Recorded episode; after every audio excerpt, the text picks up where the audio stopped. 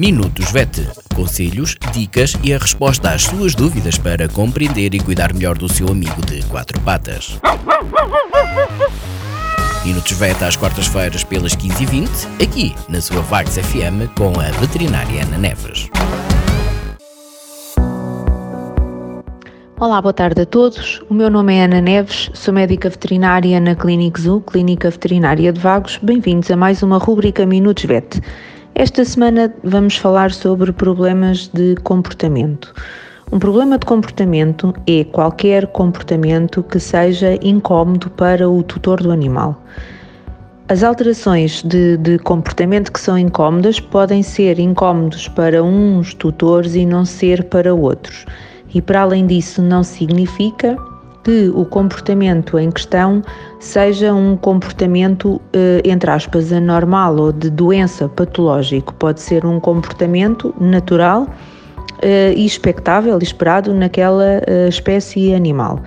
Por exemplo, a marcação de território é um comportamento normal e esperado dentro dos machos, quer sejam cães, quer sejam gatos, que no caso de de cães ou gatos que vivam no exterior, numa quinta, num quintal, etc., pode não representar um incómodo para os seus donos, mas que dentro de um apartamento, o animal que vive no interior de um apartamento representa um incómodo para os seus donos.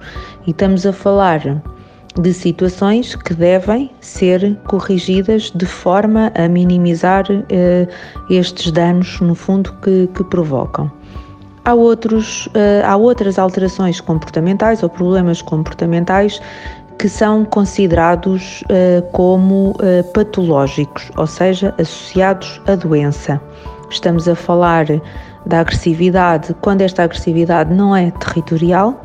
Estamos a falar de problemas de ansiedade, nomeadamente a ansiedade de separação, ou medos e fobias, como o medo a trovoada ou a foguetes, uh, comportamentos compulsivos ou obsessivos.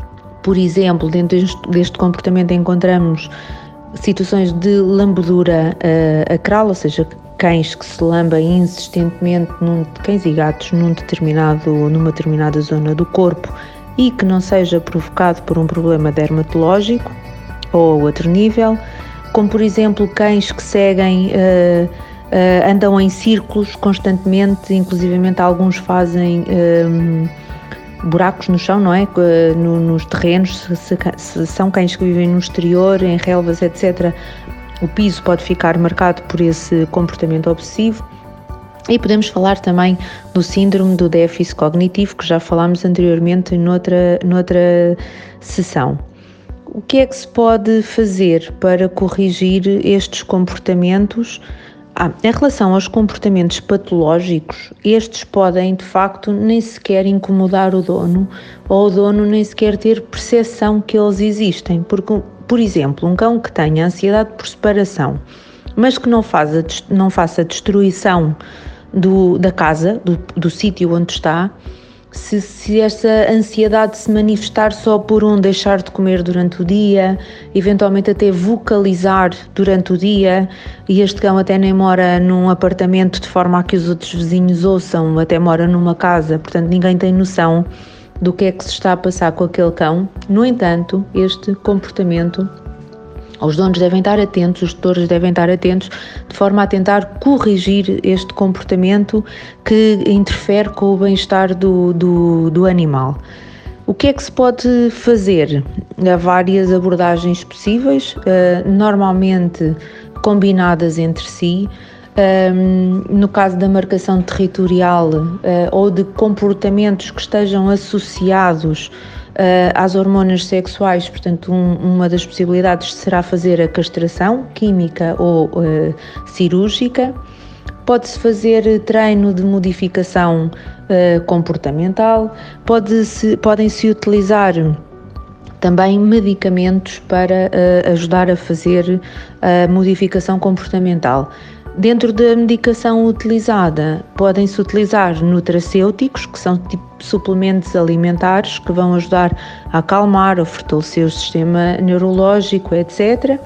Mas também se podem utilizar uh, psicotrópicos, que são medicamentos que vão interagir a nível uh, do sistema nervoso uh, central.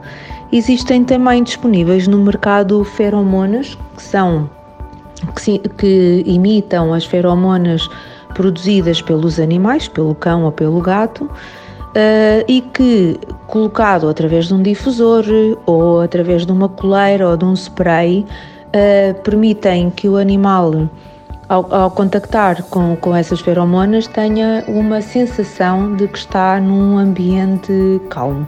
As feromonas podem ser utilizadas também noutros uh, contextos, mas nomeadamente num contexto de problema ou alteração comportamental. Por esta semana é tudo. Obrigada. Até à próxima.